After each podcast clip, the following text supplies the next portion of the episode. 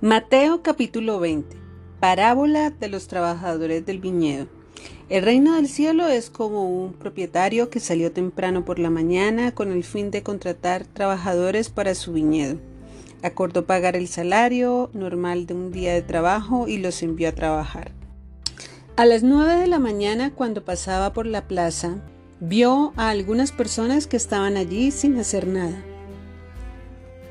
Entonces las contrató y les dijo que al final del día les pagaría lo que fuera justo. Así que fueron a trabajar al viñedo.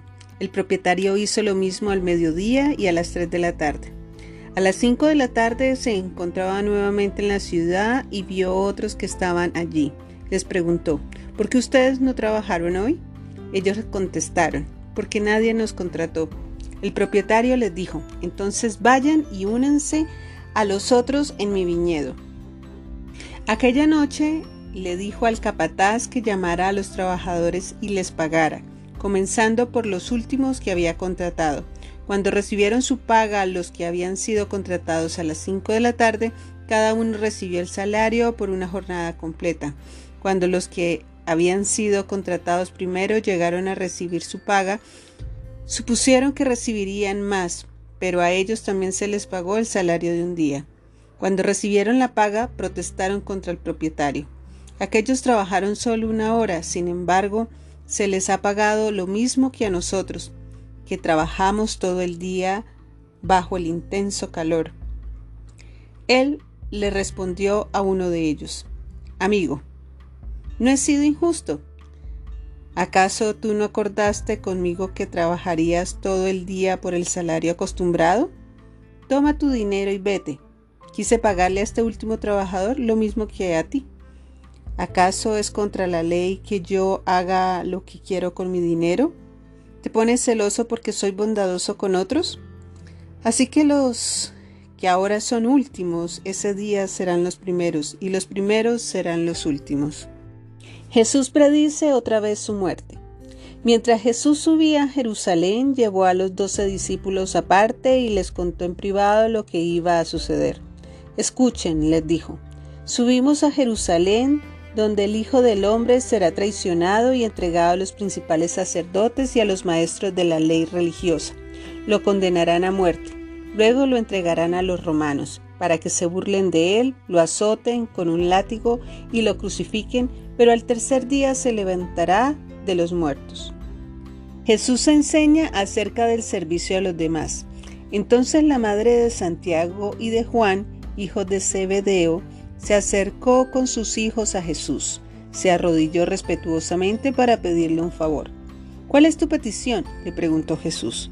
La mujer contestó, Te pido por favor que permitas que en tu reino mis dos hijos se sienten en lugares de honor a tu lado, uno a tu derecha y el otro a tu izquierda. Jesús les respondió, No saben lo que piden.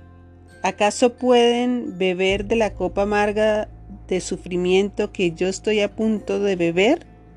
Claro que sí, contestaron ellos. Podemos. Jesús les dijo, es cierto, beberán de mi copa amarga, pero no me corresponde a mí decir quién se sentará a mi derecha o a mi izquierda. Mi Padre preparó esos lugares para quienes Él ha escogido. Cuando los otros diez discípulos oyeron lo que Santiago y Juan habían pedido, se indignaron. Así que Jesús los reunió a todos y les dijo, Ustedes saben que los gobernantes de este mundo tratan a su pueblo con prepotencia y los funcionarios hacen alarde de su autoridad frente a los súbditos. Pero entre ustedes será diferente. El que quiera ser líder entre ustedes deberá ser sirviente, y el que quiera ser el primero entre ustedes deberá convertirse en esclavo. Pues ni aun el Hijo del Hombre vino para que le sirvan, sino para servir a otros y para dar su vida en rescate por muchos. Jesús sana a dos hombres ciegos. Mientras Jesús y sus discípulos salían de la ciudad de Jericó, una gran multitud los seguía. Dos hombres ciegos estaban sentados junto al camino. Cuando oyeron que Jesús venía en dirección a ellos, comenzaron a gritar, Señor, Hijo de David, ten compasión de nosotros. Cállense, les gritó la multitud. Sin embargo, los dos ciegos gritaban aún más fuerte, Señor, Hijo de David, ten compasión de nosotros. Cuando Jesús los oyó, se detuvo y los llamó. ¿Qué quieren que haga por ustedes? Señor, dijeron, queremos ver. Jesús se compadeció de ellos y les tocó los ojos. Al instante pudieron ver. Luego lo siguieron.